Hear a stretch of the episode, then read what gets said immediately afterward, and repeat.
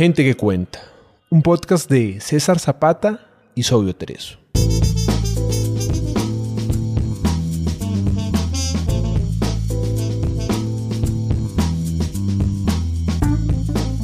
Gente que cuenta es un espacio para leer autores latinoamericanos poco conocidos. Gente que puede que no esté en tu radar, pero tiene algo bueno que contar. Pequeños autores, grandes obras.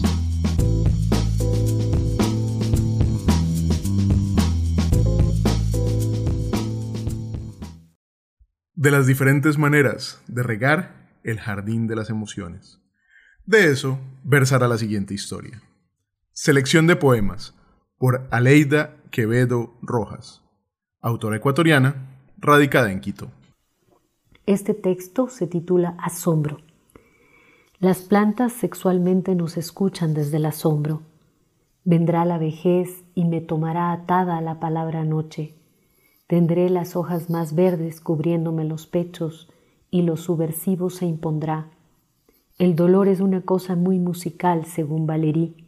Las plantas también lo saben. Desde el sexo untado con aceites de flores antiguas, renace la mujer vieja y hermosa que conserva los ovarios y escucha canciones. Ella escondía diminutas flores en libros, dominó el arte perdido de pensar en los muertos y sabe qué no decir y cuándo cultivar el jardín celestial. El siguiente poema se titula Escritura. Escritura. Imagino que aún es posible empujar, empujar hasta los límites del lenguaje, chuparles el amor a las flores del mal, versos negros como pistilos y ovarios de la sintaxis que procrean el centro de esa flor hostil que es el poema. Tengo un cuaderno rasgado, borroneado, mil veces tachado, pero con imágenes completas, brillantes, sugestivas metáforas con el favor de Blake.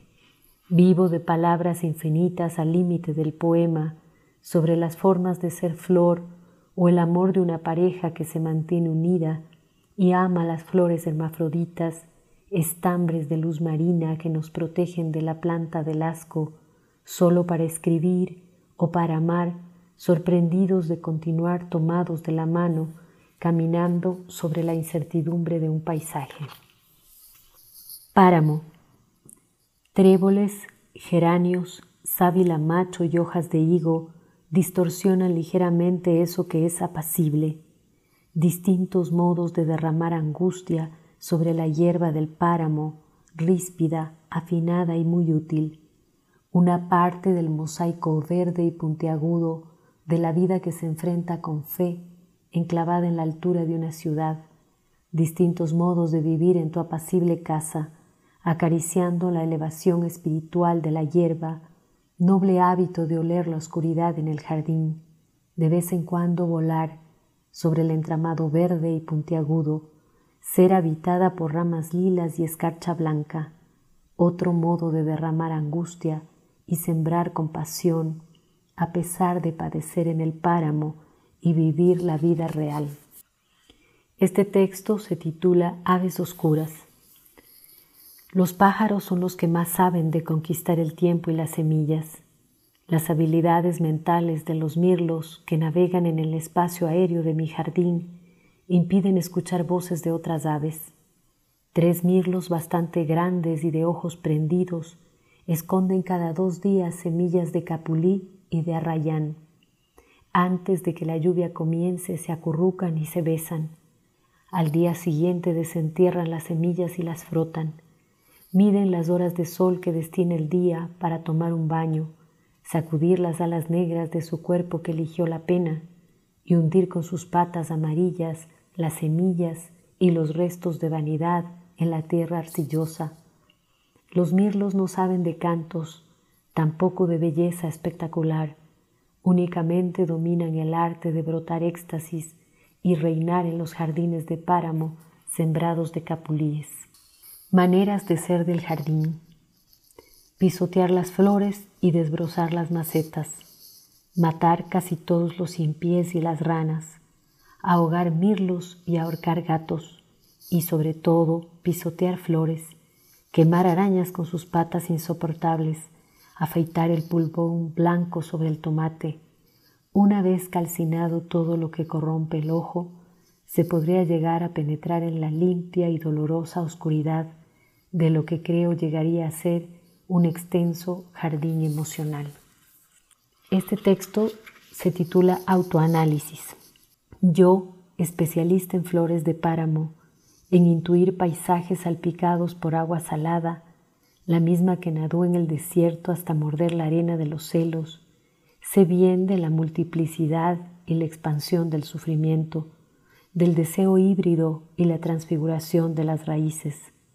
Basta repasar mis reglas de vida, amar y ser amada, elegir a la noche por consejera, tener al amor por designio, beber infusión de hojas de nim, yo, la que ahora se sienta a contemplar la revelación de las piedras negras, yo misma sé bien que algo en mí resiste y se expande, escribe y soporta algo en mí que ya no conozco.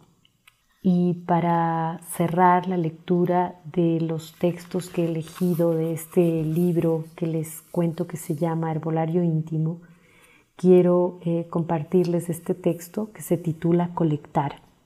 Y así, las hojas perforadas, amarillas y marchitas, cubren la hierba uniforme del jardín.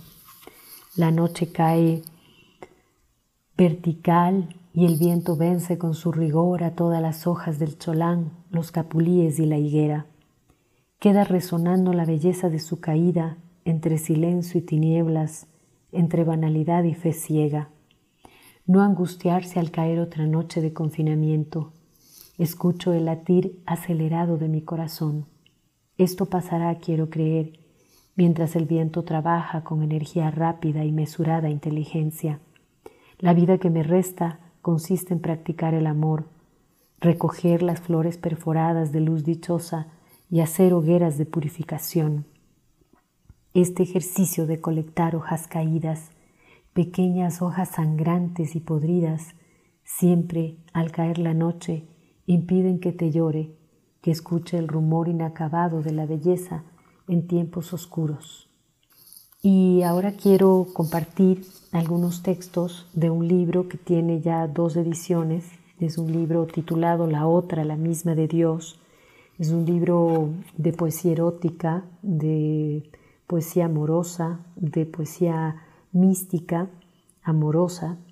Y es esta edición de la que voy a compartir algunos textos es una edición que se hizo en La Habana, Cuba, el año pasado por eh, parte de la editorial Arte y Literatura. En mi país se publicó la primera vez en 2011. Y esta edición eh, realizada en Cuba es una edición muy bella que lleva ilustraciones del artista eh, cubano Eduardo Guerra. Si algún día van por La Habana, hay muchas librerías y estoy segura que en alguna de ellas podrán encontrarse con un ejemplar de la otra, la misma de Dios. Voy a compartir algunos textos de este libro entonces. Donde vivo no se ve el agua. Seguramente por esta circunstancia las emociones son tan fuertes y las montañas íntimas me vuelven furiosa y telúrica. Cuando empezamos a amarnos, tú rodeado de agua, yo de viento y bosques, Dijiste que lo realmente importante era la intensidad del uno por el otro. Después llegaron las noches de los fantasmas que entibian la cama. No digas que no te advertí.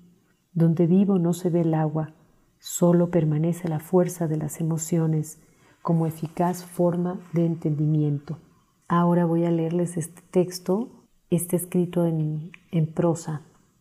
Cuando el silencio sube a la sangre, Callo mis ojos y entro en vos. En la mitad del cuerpo tengo un lago absoluto. Tú lo conoces bien porque sabes de mis perversiones.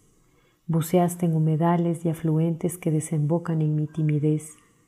Tengo el silencio en la sangre y ya no digo lo que siento, aunque solo tú sabes escuchar mis verdades en sabio, cínico y apropiado silencio.